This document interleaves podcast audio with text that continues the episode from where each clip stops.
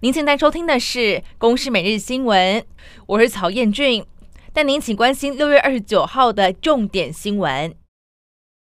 行政院会拍板通过补助私立大专校院学生学杂费，每年补助三点五万块钱，同时也扩大公私立大专的弱势补助方案，还有放宽学贷展延条件，预估明年二月实施。而对于私立大学的学杂费补助，有高中生认为，未来或许会评估选择比较好的私立大学就读，不一定会因为经济考量选择公立大学。性骚争议延烧到律师界，有一名受害者黄小姐指控律师李怀农在她学生时期不断进行肢体和言语性骚扰。李怀农致歉，强调是误会一场。民进党立委范云认为，工会可以掌握这一些专业人士的职业权限，具有约束力。对此号召律师、会计师、医师、中医师、牙医师、建筑师各工会、六师工会达成共识，扩大性骚申诉机制范围，积极的协助被害者。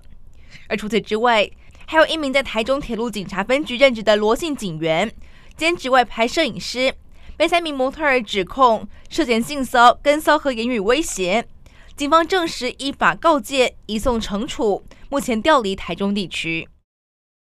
新北市接连爆出了幼儿园疑似喂药案，引发风波。其中系指某幼儿园的部分，市林地检署昨天是以无罪签结；而板桥某私幼的部分，有家长质疑，已经过了一个多月，毛发检验都还没有结果。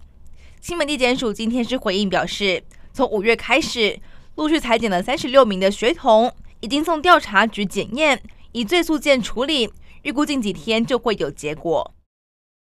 澳丰基金在台基金破两千亿元，民众党立委赖香伶还有受害者律师召开记者会表示，澳丰之所以可以在台湾销售无阻，全是依靠在台代理机构兆丰财富管理公司，还有他们的业务人员推广。但进一步追查销售资料显示，两者并非代理关系，自始至终都是同一家公司，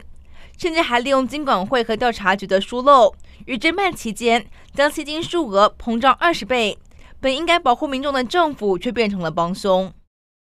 法国巴黎二十八号全面提升警戒，一名十七岁的非裔驾驶在临检时被警察枪杀，示威骚动进入到第二天。总统马克宏谴责警方不可原谅，而工会则反呛马克宏。警方经过一夜扫荡，逮捕了至少一百五十人，有二十四名员警受伤，大约四十辆汽车被烧毁。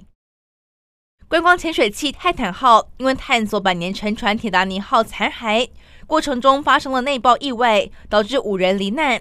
美国海岸防卫队二十八号证实，从打捞起来的潜水器残骸当中找到疑似人类遗骸，会再进一步的分析。而部分的潜水器碎片陆续打捞，暂时送往加拿大的纽芬兰港。以上内容由公司新闻制作，感谢您的收听。